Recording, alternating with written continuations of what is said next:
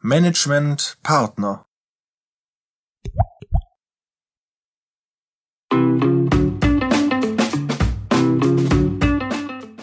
Hallo und herzlich willkommen beim Podcast von Management Partner.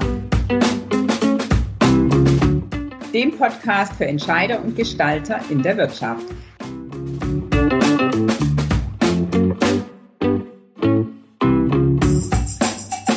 Dies ist der vierte Teil unserer Podcast-Reihe über die fünf zentralen Prinzipien der Unternehmensentwicklung.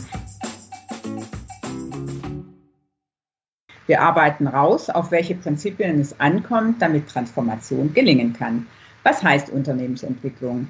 Wir beziehen uns in dieser Reihe auf einen ganz konkreten Fall, nämlich den Transformationsprozess bei der Schwabe-Gruppe und den hat Management Partner seit vier Jahren unterstützt. Die Schwabe-Gruppe ist ein internationaler Unternehmensverbund in der Pharma- und Gesundheitsindustrie. Schwabe entwickelt, produziert und vertreibt Produkte mit pflanzlichem Ursprung. Heute sprechen wir über das vierte von fünf Prinzipien und das heißt, Spannungsenergie lässt sich nutzen. Und zwar spreche ich mit Helen Streit, sie ist Seniorberaterin bei MP und Alexander Vogel, geschäftsführender Gesellschafter bei MP. Herzlich willkommen, ihr beiden. Hallo. Hallo Ute. Schön, dass ihr da seid. Helen, erstmal die Frage an dich. Wie zeigen sich Spannungssituationen?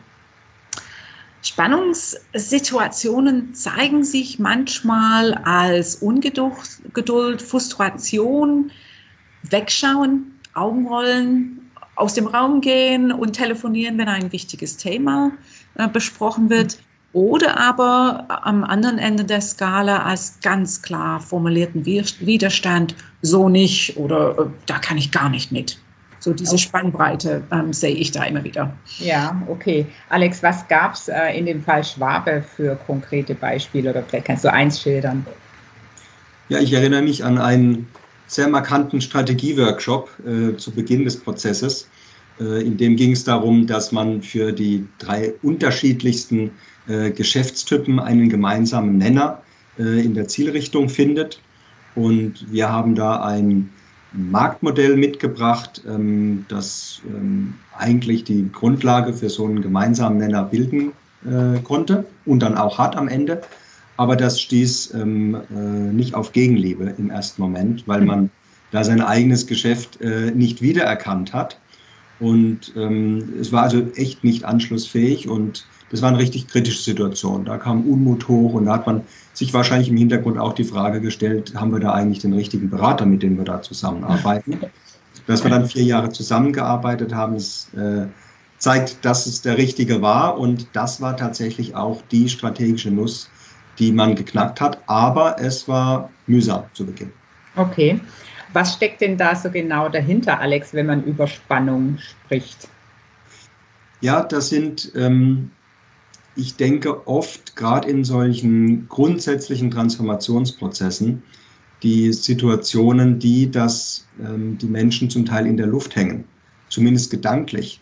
Denn das Alte scheint nicht mehr zu gelten, zumindest in Teilen. Auch so ein Stück altes Selbstverständnis und Identität beginnt zu bröckeln. Und das Neue, wo es denn eigentlich hingeht, das ist noch nicht da oder noch nicht klar genug und das löst Unsicherheit auch aus und auch ein Stück Unzufriedenheit. Mhm. Und ähm, wie, selbst wenn es dann klar ist, dieses Zukunftsbild, dieses Neue, bleibt immer noch die Frage im Raum, wie kommt man denn von heute ins Morgen? Wie soll das mhm. denn überhaupt gelingen? Und das ist ähm, eine Spannung, die es dann in so einem Prozess gibt.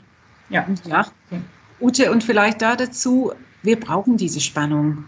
Also es geht nicht darum, Spannung zu vermeiden. Mhm. Ähm, man muss auf das Ausmaß der Spannung achten.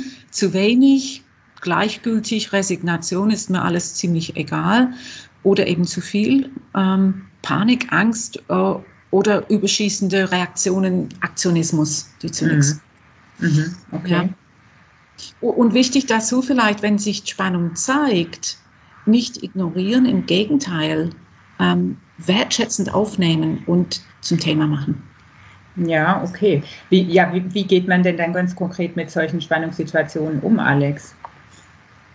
Auf jeden Fall, wie Helen gerade schon sagte, nicht ignorieren, also wenn Unmut aufkommt, sondern genau hinzuschauen. Geht es zum Beispiel um eine inhaltliche Thematik, dann muss ich klären, erklären, Faktencheck etc. und die Dinge gut sauber herleiten, sodass es auch nachvollziehbar ist und in der Sache weiterentwickelt werden kann.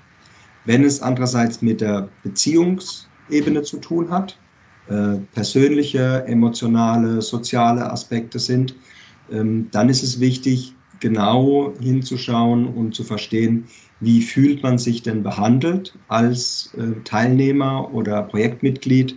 Ähm, ist da jemand überrumpelt? Ähm, fühlt sich da jemand nicht wertgeschätzt? Da muss ich dann anders damit umgehen und deswegen arbeiten wir ja grundsätzlich in komplementären Beraterteams. Mhm. Da kann die, zu der Aspekt kann die Helen sicher auch noch was dazu sagen. Ja, Helen, ja. siehst du es? Genau, also es wird dann über den Inhalt gesprochen und man spürt aber, dass die Irritation, egal wie viel man erklärt und auflöst, sich da auch nicht ähm, auflöst. Und man braucht dann eine Methodik, mit der man Dinge, die tabu sind, mal äh, transparent macht. Und mhm. wir machen dann so eine Runde, die nennt sich Tabu-Runde. Ich frage dann, wie fühlen Sie sich behandelt oder wo gibt es Störungen, Dinge, über die Sie nur hinter vorgehaltener Hand reden würden oder nur, wenn Sie nach Hause kommen und Dampf ablassen wollen. Und die Teilnehmer schreiben diese Dinge auf Karten. Wir sammeln die Karten ein, schreiben nochmal ab, damit an der Schrift nicht erkennbar ist, wer was geschrieben hat. Mhm. Dann werden diese Karten nochmal herumgereicht, die können von allen gelesen werden und oftmals entsteht da ein Schmunzeln. Also fünf von acht schreiben etwas auf, was keiner benannt hat. Und dann ist es schon mal im Raum. Und man muss aber nicht mehr darüber reden. Man merkt aber schon, ähm, die Spannung äh, löst sich dadurch auf, dass man merkt, ja, es ist bekannt, wir haben da eine mhm. Irritation. Das okay. kann schon passieren. Ja, das ist ja jetzt eine eher leisere Form, ähm, mit solchen Spannungen äh, umzugehen. Ähm, manchmal erlebt man ja auch, dass richtig Dampf im Kessel ist und dass es an, an manchen Stellen auch laut werden kann. Wie geht man damit um? Ja, also ein reinigendes Gewitter wird oftmals eingefordert, jetzt will ich es doch einmal sagen, so geht es gar nicht, ja. Ähm, und man fordert ein, äh, dass anders umgegangen werden soll mit einem. Und an der Stelle kann es wirklich hilfreich sein, ähm, zu einem Perspektivenwechsel einzuladen, dass man transparent macht, was brauchen die äh, einen, was brauchen die anderen, was ist da unterschiedlich. Mhm. Und dass man anstelle, dass man für sich etwas einfordert, überlegt, was kann ich dem anderen anbieten. Und äh, da bekommt man manchmal mehr oder anderes, als man äh, gedacht hat. Und da löst sich dann auch wieder Spannung auf. Mhm. Ja, das hört sich spannend an, im wahrsten Sinne des Wortes. Helen, Alex, ganz herzlichen Dank fürs Gespräch heute. Ja, das war der vierte Teil aus der Podcast-Reihe Fünf zentrale Prinzipien der Unternehmensentwicklung. Vielen Dank fürs Zuhören. Die Links zu den weiteren vier Teilen, die finden Sie in den Show Notes. Weitere Infos, Links und auch die Kontaktdaten von Helen Frei und Alexander Vogel finden Sie in den Show Notes oder unter www.management-partner.com. Und ich bin mir sicher, die beiden freuen sich sehr über Kontaktaufnahme. Schreiben Sie den beiden einfach, wenn Sie Fragen haben. Bis zur nächsten Folge. Bleiben Sie munter. Ihr Team von Management Partner.